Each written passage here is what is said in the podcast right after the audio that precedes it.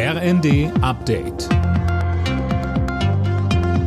Stündlich neu. Auf den Punkt informiert. Ich bin André Glatzel. Guten Tag. Israel soll mehr tun, um die palästinensische Bevölkerung im Gazastreifen zu schützen und die humanitäre Lage zu verbessern. Das hat der Internationale Gerichtshof in Den Haag gefordert. Er verlangt aber nicht, dass der Militäreinsatz sofort eingestellt wird.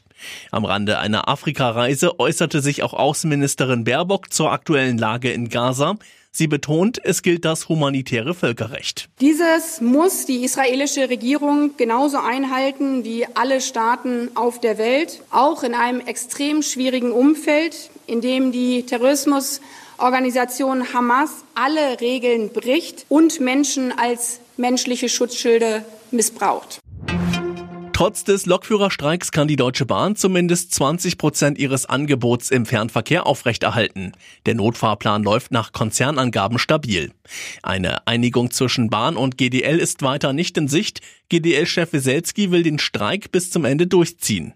Bahnsprecherin Anja Brücker kritisierte ihn als völlig unnötig. Wir sind der Meinung, dass dieser Konflikt in Zeiten wie diesen auch lösbar ist. Die Sprache der Lokführergewerkschaft aber lässt daran zweifeln, dass sie ihrer Verantwortung nachkommt. Das Auswärtige Amt hat auf der Online-Plattform X eine russische Fake-News-Kampagne enttarnt.